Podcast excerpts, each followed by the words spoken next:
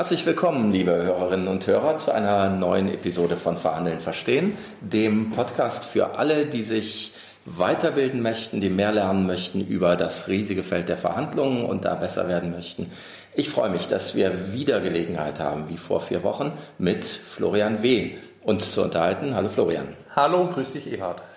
Florian, nochmal für die, die äh, vor vier Wochen die Episode nicht gehört haben, wobei ich die nur wärmstens empfehlen kann. Ganz spannend Danke. zum Thema äh, Tarifverhandlungen. Florian ist Jurist, Mediator, hat viele, viele große Verhandlungen für Konzerne geführt, vor allen Dingen für die Lufthansa, da vor allen Dingen auch Tarifverhandlungen geführt. Ähm, darüber haben wir uns äh, vor vier Wochen intensiv unterhalten. Er ist heute Berater, Trainer, für Verhandlungsdinge, hat sich auch wissenschaftlich mit dem Thema äh, auseinandergesetzt und auch über das Thema, was wir heute vorhaben, publiziert. In der Tat. Und das finden Sie dann alles natürlich auch wieder, wenn Sie sich für den Newsletter eintragen, da verbunden. Das Thema heute, was kommt eigentlich nach einer Verhandlung, wenn wir uns nicht einig geworden sind? Mediation und Schlichtung wird der Schwerpunkt sein. Mhm. Herzlich willkommen zu Verhandeln verstehen. Hier geht es darum, wie Sie Verhandlungen von großer Bedeutung souverän gestalten und erfolgreich abschließen können. Und hier ist Ihr Experte für Verhandlungen mit Tragweite und Distant Profiling, Everhard von Grote.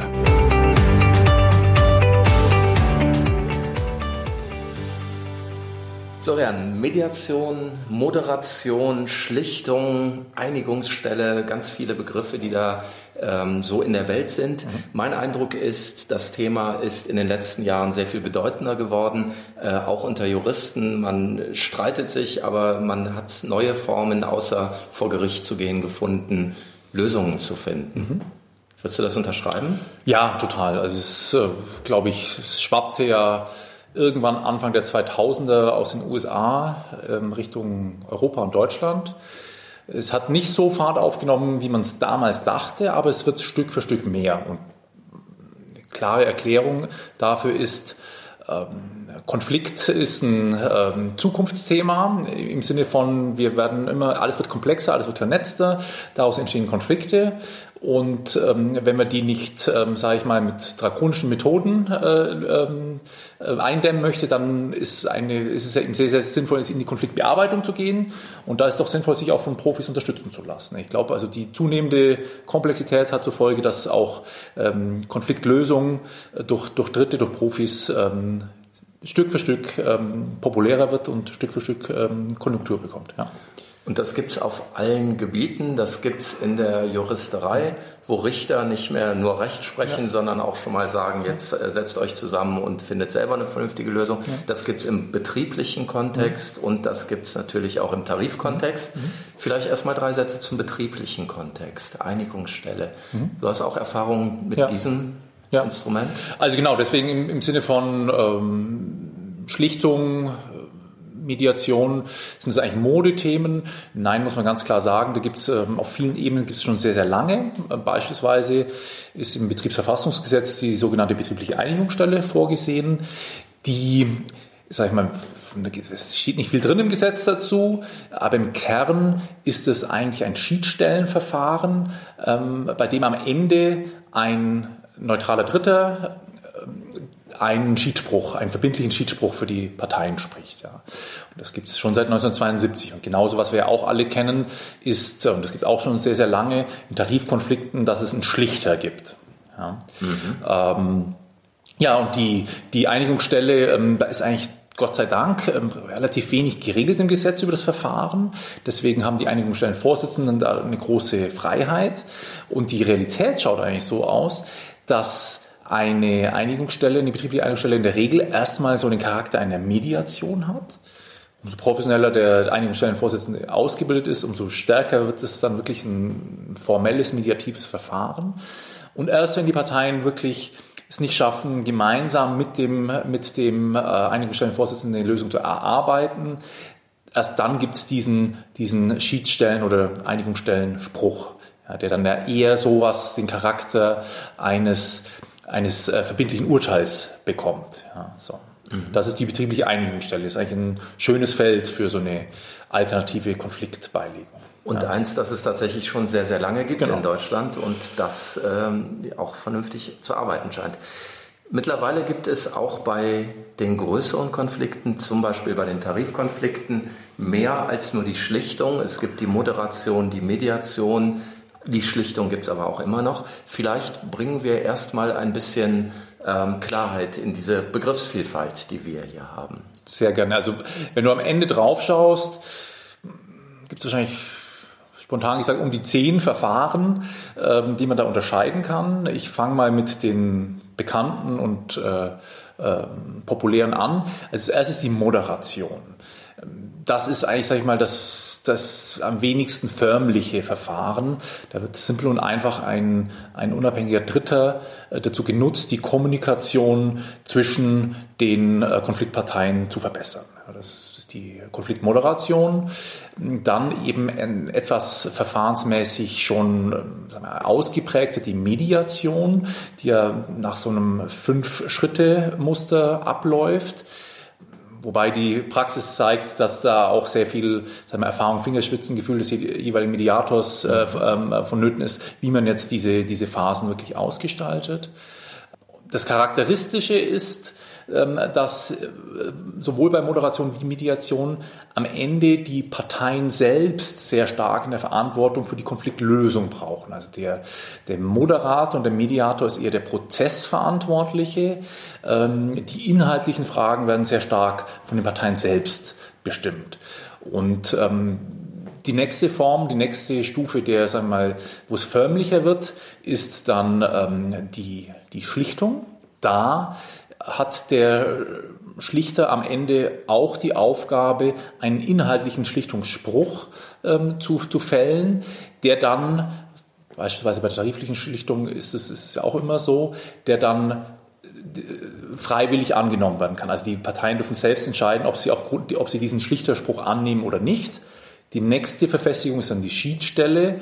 Da haben sich die Parteien dann schon vorher quasi dem Spruch unterworfen. Der ist dann wirklich verbindlich, ähnlich wie ein Gerichtsurteil, teilweise sogar noch heftiger, weil es dann je nach Verfahren auch keinen Instanzenzug oder ähnliches, kein Rechtsweg mehr, mehr gibt. Ja. Und dazwischen gibt es dann viele Zwischen-, Sonder- und Nebenformen, die alle sehr, sehr spannend sind ähm, und die alle ihre Berechtigung haben. Ja. Also das eine ist ja dann wirklich so eine Kombination aus Mediation und Schlichtung. ARP Met oder Met ARP, würde ich gerne auch vielleicht nochmal ein bisschen was mhm. zu sagen später. Ähm, dann hast du ähm, sowas wie Final Offer Arbitration, das haben wir auch schon mal im, im, tariflichen Umfeld gemacht. Und es gibt noch ganz viele weitere Verfahren. Mini-Trial ist eine Sache, die es gibt. Äh, ähm, alles sehr stark aus dem amerikanischen Bereich äh, kommend. Vielleicht auch eine Sache, die ich noch interessant finde, ist der ähm, Joint Neutral Analyst. Das ist quasi ein neutraler Dritter, ähm, der sich den gesamten Sachverhalt anschaut und dann einfach ähm, ähm, gemeinsam mit den Parteien einen Lösungsvorschlag erarbeitet. Ja. Das mhm. ist quasi ein neutraler, der sehr analytisch an die Sache rangeht. Ja. Bevor wir uns mhm. jetzt in den Unterformen ja. und Zwischenformen verlieren und ich glaube, das wird äh, schwer da in die letzte Verästelung äh, zu folgen, wenn wir nicht äh, heute einen, einen Vier-Stunden-Podcast äh, produzieren wollen. Das hatten wir nicht vor. Vielleicht lädst du mich ja mal wieder ein. Ja, das machen wir sehr gerne nochmal. Aber lass uns nochmal auf die Mediation ja. erstmal gucken, als den ersten ja. Schritt, der käme, wenn Verhandlungspartner feststellen, ähm, wir kommen so nicht weiter. Wir haben uns schon einen Moderator geholt, der uns geholfen hat, äh, den, den Kommunikationsprozess zu steuern, aber wir sind inhaltlich so weit auseinander, dass wir ja. alleine so nicht weiterkommen. Dann ja. wäre der nächste Schritt, sich einen Mediator zu suchen. Mhm. Und dieser Mediator würde fünf Schritte ja. gehen. Mal reine Lehre, dass es in der Praxis dann immer ein bisschen anders ist, ist nochmal was anderes. Welche sind das? Also wie immer, äh, es gibt einen Einstieg und ein Ende. Ja? Das ist der erste und der fünfte Schritt. Ähm, Im Einstieg wird eben gesprochen, was ist der Gegenstand äh, der Mediation, wer nimmt dran teil, also eher so verfahrensmäßige Abläufe, Zeitplan und so weiter. Mhm. Äh, und ganz am Ende steht dann die Einigung und wie man mit der Einigung umgeht. So. Ähm, Spannend wird es jetzt beim zweiten Schritt. Ähm, der zweite Schritt, und die Mediation ist ja am Ende sehr stark aus Harvard äh, inspiriert, ist ja letztlich eigentlich nur die, ähm, die Umsetzung des Harvard-Konzepts äh, mit einem Dritten oder durch einen Dritten. Also der zweite Schritt ist dann eben die Interessenfindung beider Seiten, also dass eben, dass eben sehr stark der Mediator darauf achtet, dass beide Seiten klar ihre Interessen formulieren und der anderen Seite es auch verständlich machen können. Ähm, das ist der zweite Schritt. Der dritte Schritt ist dann nochmal so ein Fact-Finding. Da geht es dann nochmal in die Tiefe, ähm, also welche, welche Sachverhaltsklärungen sind noch erforderlich. Ähm, um dann im vierten Schritt wirklich die Lösung zu bauen. Das ist dann auch wieder eben ganz klassisch Harvard. Man geht die einzelnen Themen durch, äh, sucht zu jedem einzelnen Thema ähm, verschiedene Lösungsoptionen in einem Brainstorming-Prozess. Ähm, man schaut, für, ob man objektive Kriterien findet für die Verteilungsfragen und am Ende werden dann eben verschiedene ähm, Lösungspakete ähm, zusammengestellt und die werden dann wieder anhand der Interessen, die im zweiten Schritt gefunden wurden, überprüft. Ja, also quasi der idealtypische Harvard-Prozess. Mhm. So Genau, so ist die, die sag mal, der idealtypische Mediationsprozess. Ja. Setzt eine Bereitschaft von beiden Parteien voraus, Interessen auch wirklich ehrlich zu kommunizieren? Findet das statt? Ja, und das ist, ähm, das ist ja das Spannende an der Mediation. Da gibt es eine Sache, die äh, überwunden wird, die man in der Verhandlung nicht so richtig überwinden kann. Also in der Tat, äh, wer, wer zu ähm, Kooperationsgewinnen kommen will, wer zu klugen Lösungen kommen will, muss eigentlich der anderen Seite seine Interessen offenbaren. Das ist aber auch gefährlich, weil Interessen können ausgebeutet werden. Mhm. Ja, äh, das ist das sogenannte äh, Verhandlungsdilemma. Ja, dass, dass man eben, äh, umso mehr man von sich preisgibt, umso mehr läuft man die Gefahr, dass die andere Seite es ausnutzt. Ähm, und genau dieses Dilemma kann der Mediator ein Stück weit durch Pendel- oder Shuttle-Diplomatie überwinden. Also er spricht immer nur mit einer Partei, während die andere nicht dabei ist. Ähm, und hört sich genau an, ähm, was es äh, für Interessenlagen gibt.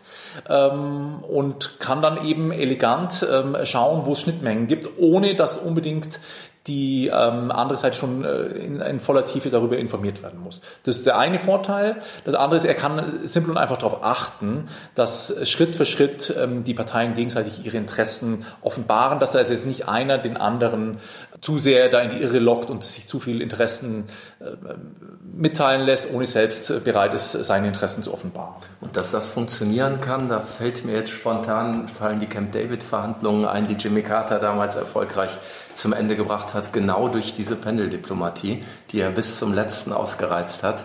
Spannender Prozess. Das passiert, ähm, wenn wir in die Mediation gehen. Das heißt, in der Mediation bleibt die Verantwortung dafür, am Ende ein Ergebnis zu bekommen, schon noch bei den Parteien. Der Mediator hilft den Parteien nur auf dem Weg dahin. Anders sieht es dann bei der Schlichtung aus. In der Tat.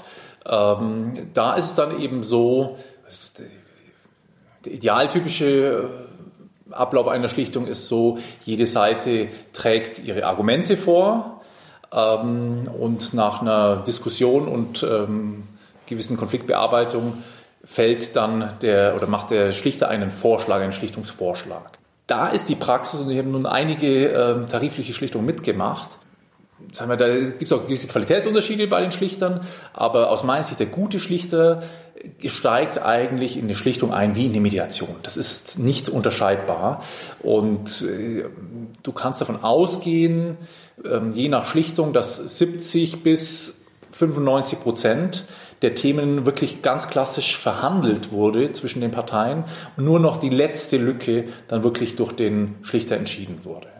Mhm. Und deswegen, ich glaube, ein Schlichter auch einfach gut beraten, dass er ähm, so viel wie möglich abräumen lässt durch die Parteien selbst ähm, und dass er nur ganz am Ende die, sage ich mal, nicht oder nur sehr, sehr schwer ver verhandelbaren Verteilungsfragen am Ende, ähm, dass er die wirklich schlichtet.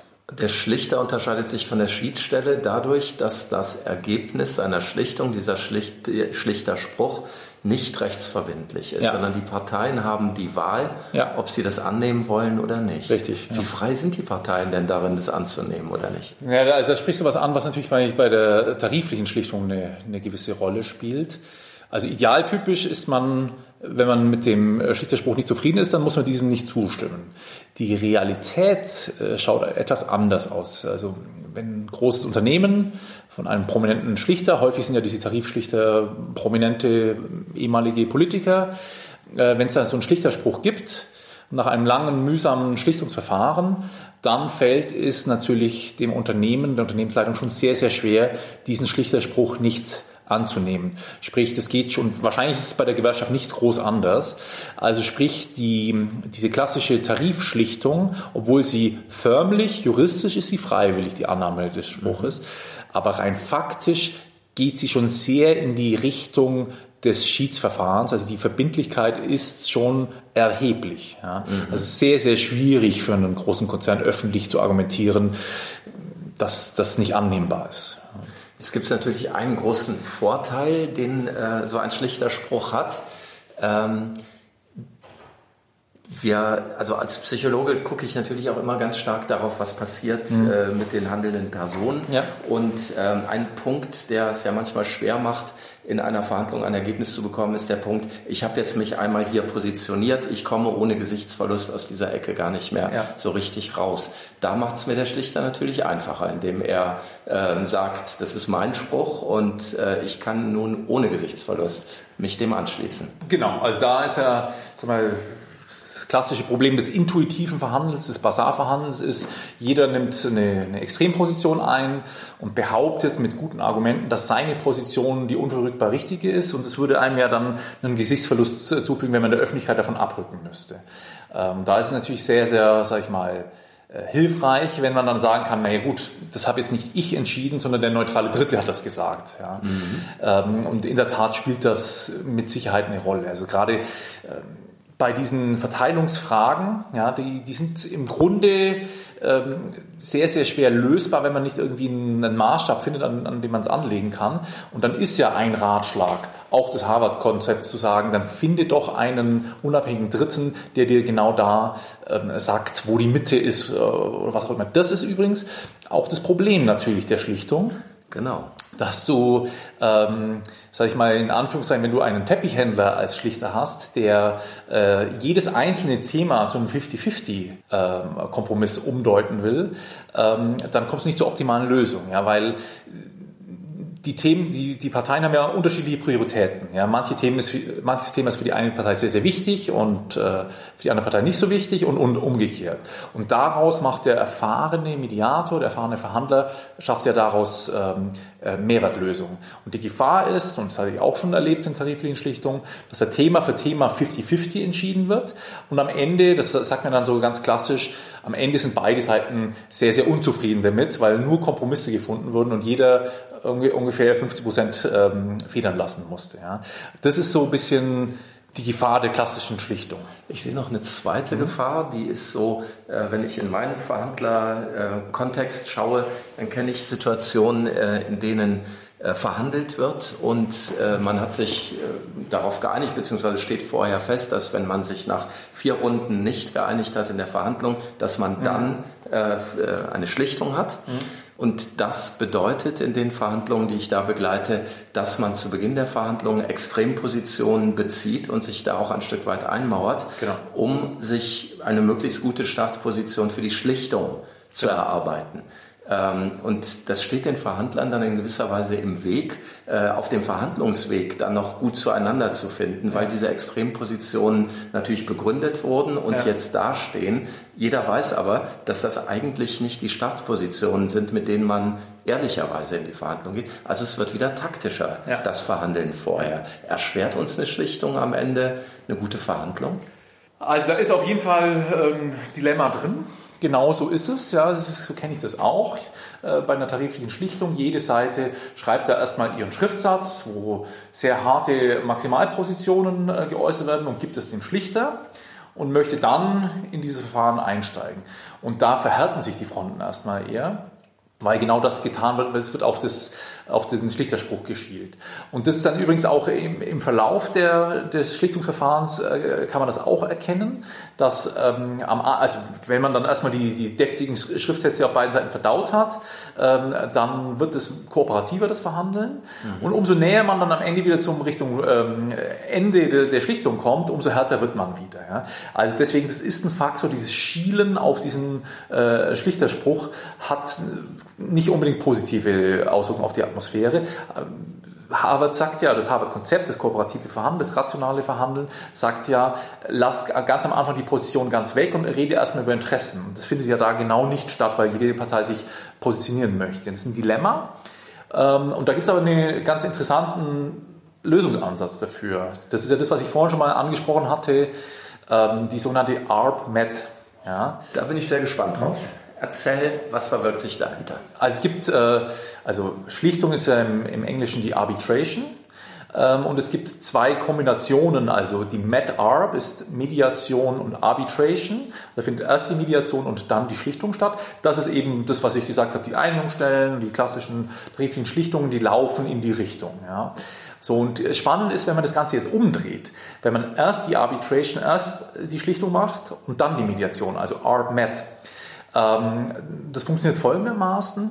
Du machst ähm, ganz klassisch eher wie ein Gerichtsverfahren, wie eine Schiedsstelle. Jede Seite ähm, trägt ihre Argumente vor und nach einer kürzeren äh, Phase des Diskutierens gibt es dann einen äh, Schlichtungsspruch oder auch einen Schiedsstellenspruch, je nachdem, wie man das Verfahren ausgestaltet. Und der wird aber erst nochmal geheim gehalten. Der wird quasi in einen, äh, in einen Umschlag gegeben, sodass die Parteien ihn nicht kennen. Und dann ähm, wird es komplett weggelegt und ein klassisches Mediationsverfahren äh, durchgeführt. Das hat den Vorteil, dass man dann wirklich den Kopf frei hat. Einerseits, also dass man eben nicht mehr in diese Maximalposition gehen muss, das hat man schon abgehakt. Ähm, und andererseits ist es aber so, dass jede, keine der beiden Seiten weiß, was in diesem Umschlag ist, ja, und deswegen hat man sagen wir, eine hohe Motivation, sich zu einigen, weil dieses Risiko, dass da in dem Umschlag irgendwas steht, was einem nicht gefällt, ja, zumindest nicht einschätzbar ist. Ja. Das ist eigentlich eine ganz, ganz interessante ähm, Gestaltung. Das hört sich spannend an, hat aber dann ja auch wieder zur Folge, dass wir ganz am Anfang schon ja. Extrempositionen definieren, Richtig. ausarbeiten, die Begründungen dafür herleiten ja. und so weiter. Das heißt, in den Köpfen sind wir erstmal sehr weit voneinander weg. Also bist du natürlich mehr Profi als ich äh, für die Frage, wie kriege ich das eigentlich aus den Köpfen wieder raus. In der Tat kann man das nicht so machen. Also muss auf jeden Fall ein bisschen Zeitraum dazwischen sein. Ähm, ähm, da muss muss man auch damit arbeiten, dass man jetzt eben sagt, wir sind in einem komplett anderen Verfahren. Teilweise wird vorgeschlagen, das ist die nächste Verfahrensgestaltung, dass der äh, Schlichter ein anderes als der Mediator, ja, damit, mhm. der, damit der Schlichter der nicht äh, beeindruckt ist von diesen Maximalpositionen. Dieses Verfahren hat natürlich ähm, beseitigt eine Schwäche der Mediation. Ähm, die Mediation hat ja die Schwäche, ähm, dass es da keine Garantie gibt, dass es am Ende eine Lösung gibt. Ja, mhm. das keine Ahnung, es gibt da verschiedene Zahlen, aber 50 Prozent der Mediationen führen nicht zu einer Lösung. Dann hat das eben äh, dieses ARP-MET-Verfahren. Es gibt eine Lösung, nämlich dieser, dieser Schlichter- oder Schiedsstellenspruch, der am Anfang steht. Und dann kann man schauen, äh, ob man nicht eine höhere, bessere Lösung durch die Mediation äh, hinbekommt. Also die Verfahren haben alle ihre Vor- und Nachteile. Mhm. Ähm, das ist in speziellen Gestaltungen, wo es wichtig ist, dass ein Ergebnis ist, wo Zeit vielleicht auch eine Rolle spielt, ist diese ARP-MET ganz, ein ganz spannender Ansatz. Ja. Auf jeden Fall spannender Ansatz. Bei der Auswahl der Schlichter gibt es sicherlich Kriterien, die, angewählt, äh, ähm, die, die gewählt werden, um zu einem möglichst guten Schlichter zu finden. Was ja auffällt, ist bei den Tarif Schlichtungen, die es gibt, werden gerne prominente Namen genommen und sehr gerne Politiker. Und mhm. du hast auch die ein oder andere Schlichtung mhm. mit dem ein oder anderen Politiker ähm, ja selber erlebt. Ja. Ähm, was sind so die Kriterien? Wie kommt man eigentlich zu demjenigen, der die Schlichtung dann durchführt? Ja, das ist immer, also das, das ist immer ein spannender Prozess. Da gibt es kein förmliches Verfahren. Also teilweise haben wir das mit der einen oder anderen Gewerkschaft, ähm, gibt es ja dann auch so ein Schlichtungsabkommen, wo dieses Verfahren dann teilweise auch beschrieben ist, wie man jetzt zum, zum Schlichter kommt. Faktisch äh, läuft es so, dass man, dass beide Seiten Vorschläge machen Also ein Verfahren ist zum Beispiel, jede Seite macht zehn Vorschläge. Ähm, wenn man Glück hat, gibt es ein Matching, dann hat man seinen Kandidaten. Ähm, oder aber andere Methode, wenn man kein Matching hat, ist, dann sagt jede Seite auf der anderen Seite neun streichen. Mhm. Dann hat man nur noch zwei am Ende übrig. Und dann, dann ist die Frage, also meistens gelingt es dann doch, dass man sich auf einen einigt. Äh, und wenn es ganz schlimm ist, dann muss man vielleicht nochmal einen unabhängigen Dritten, den Präsidenten des Hessischen Landesarbeitsgerichts oder irgendjemand fragen, der sagt, wer von den beiden ist es dann. Ja, das, das wäre dann auch nochmal eine Verfahren. Also manchmal ist es schon die, die Findung des Schlichters eine Kunst. Ähm, und genau, da ist, ist keine Garantie, dass man, dass das ein leichtes Unterfangen ist, einen Schlichter zu finden. Ja. Warum immer die großen Namen? Warum immer die ähm, Politiker, die dafür, was, was qualifiziert die, diese Schlichtung durchzuführen? Naja, erstmal so ein Politiker hat in aller Regel ja schon ähm, auch eine große Verhandlungserfahrung. Ja, der als Politiker, als Verantwortungs, äh, als, als Politiker, Politiker in Verantwortung in einem Amt ähm, musste man ja auch viele Konflikte gelöst bekommen viele Verhandlungen führen. Also gibt es schon viele, die einfach da auch ein tolles Erfahrungswissen haben. Das, das das Erste. Wen hattet ihr so? Herrn Platzek, erinnere ich mich. Genau, wir hatten, also die erste Schlichtung, die ich mitgemacht habe, war Klaus von Donani. Der hat mich wirklich sehr beeindruckt. Das, das ganz, ganz außergewöhnlicher Mensch, der auch eine große mediative Begabung hat. Ganz, mhm. ganz toll. Wir hatten die Heide Simones hatten wir. Wir hatten ähm, den äh, Herrn Platzek als, als äh, ehemaligen äh, brandenburgischen Ministerpräsidenten. Genau, die haben, also da ist jeder komplett anders. Ähm, jeder hat seine Vor- und Nachteile, sage ich mal so. So, was, was qualifiziert die? Also erstens ihre eigene Erfahrung, zweitens ähm, du brauchst schon eine gewisse Autorität. Ja. Also du hast da auf beiden Seiten ähm, selbstbewusste Konzernvorstände, äh, Arbeitgeberverbandsvorstände und so weiter. Auf der anderen Seite äh, selbstbewusste, sehr ehrgeizige Gewerkschafter. Also da muss man schon eine gewisse natürliche, persönliche Autorität haben. Das, das, das ist wichtig und das haben solche Politiker in aller Regel. Und dann das nächste ist natürlich, ähm, man muss von beiden Seiten anerkannt sein. Ja? Mhm. Und man muss auch für eine gewisse Neutralität gewährleisten. Deswegen, wenn man darauf schaut, ähm, klassischerweise werden diese Schlichter, sind das, sage ich mal, Sozialdemokraten, ähm, mit die aber für, sage ich mal, wirtschaftspolitische Fragen offen sind. Ja, also, ähm, das, ähm, das ist eigentlich so die klassische Lösung. Ja, ja, ja. Ähm, oder sagen wir, Heiner Geißler ist ja dann so eine in die andere Richtung. Mhm. Äh, Genscher hat ja auch bei Lufthansa mal gestiegen. Also das sind so die, ähm, das sind so die Namen. Ähm, ich möchte wenn ich darf, auch eins nicht verhehlen. Ich bin ja schon auch ein großer Fan äh, von Profis äh, in, in, in, diesem Bereich, weil da gibt es ja schon auch mittlerweile sehr, sehr viel Know-how, das man einfach haben kann, also aus der klassischen Verhandlungslehre kommend. Ähm, mhm. diese, und dieses Know-how, das bei manchen, also bei Donani war das, glaube ich, auch intuitiv einfach vorhanden. Ja. Ähm, äh, und teilweise ist es aber auch erforderlich, dass man dieses Know-how noch zusätzlich zu dieser prominenten Galionsfigur mit reinbringt in das Verfahren. Ja. Im Sinne von einem, einem Art Backoffice, ja. dass dieser ähm, genau. Schlichter dann genau. hinter sich hat mit Fachleuten, genau. die ihm den Prozess organisieren. Richtig, also was ich so ein Prozessorganisator ist da häufig mit dabei, die bringen die auch häufig selbst mit. Dann eben der eine oder andere hat äh, dann auch auf einen Profi-Mediator zurückgegriffen ähm, und mit Sicherheit auch eine gewisse juristisch-arbeitsrechtliche Expertise, fachliche Expertise ist erforderlich, was wir auch hatten, was auch ganz gut funktioniert hat, weil es immer komplexer wird, dass sich der Schlichter selbst einen neutralen betriebswirtschaftlichen Sachverständigen geholt hat. Mhm. Wahrscheinlich äh, könnte ich mir auch vorstellen, ähm, ein, ein, guter Psychologe äh, würde dem Schlichter womöglich auch an oder anderen Stelle nützen, könnte ich mir vorstellen. Dem will ich auf gar keinen Fall widersprechen. Das äh, wird immer helfen, okay. Ganz spannendes Feld, was es da alles gibt. Mhm. Äh, du hast noch so ein paar Aha's für uns. Was sind so die, die Kernpunkte, die du gerne noch loswerden möchtest. Ja, also was eins, eins was wichtig ist, ähm, diese Mediation, ja, das hat ja irgendwie so den, den äh, der Professor Risse, der auch ein sehr guter Mediator übrigens ist, ähm, der hat gesagt, das hat immer so den Klang einer fernöstlichen Heilslehre, ja.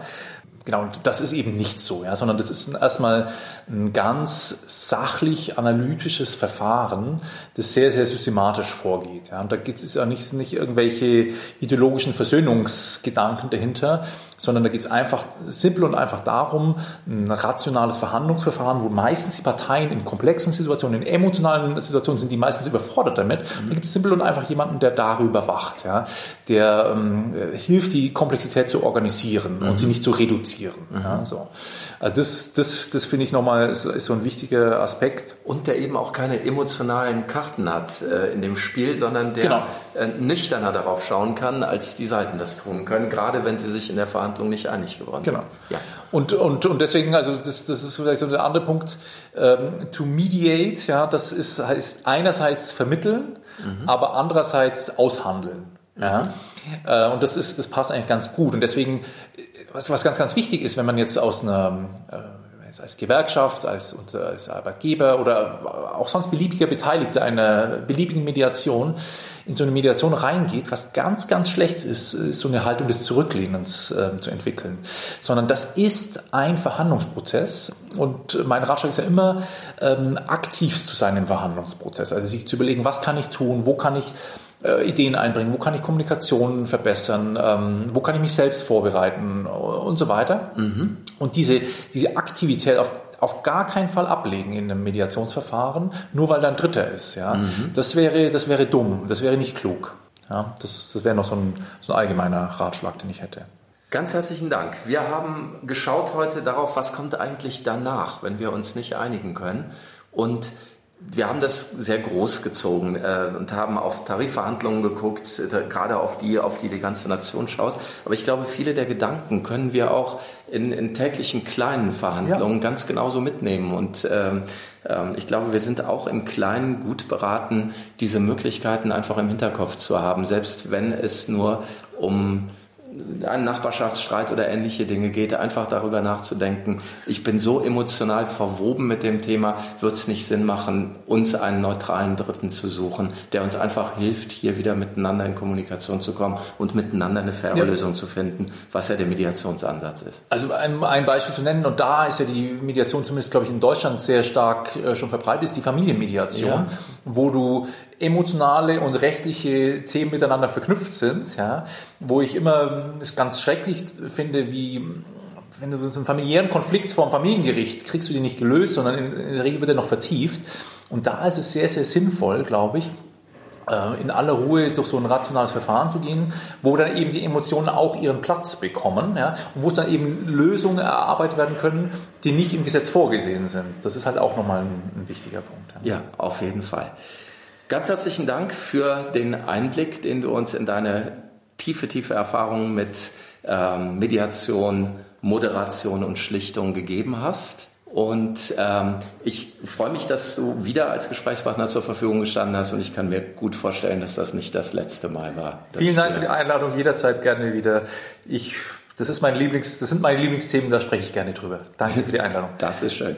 Liebe Hörerinnen und Hörer, wie immer bitte der Aufruf. Geht auf die Landingpage www.verhandeln-verstehen.de, schreiben Sie sich ein für den Newsletter, dann bekommen Sie Hintergrundinformationen, zum Beispiel äh, den Link zu der Veröffentlichung, die du zu diesem Thema mhm. gemacht hast, mhm. in einer juristischen Fachzeitung. Oder? Genau, das ist ähm, vom ZAR, das ist ähm, das Zentrum für Arbeitsbeziehungen und Arbeitsrecht in München die haben eine Schriftenreihe Band 43, aber wir das schreiben wir dann da nochmal genau rein und da gibt es auch weitere Informationen und äh, Ankündigungen von neuen Episoden. Bis dahin wünsche ich Ihnen alles Gute und allzeit gute Verhandlungen. Tschüss. Tschüss.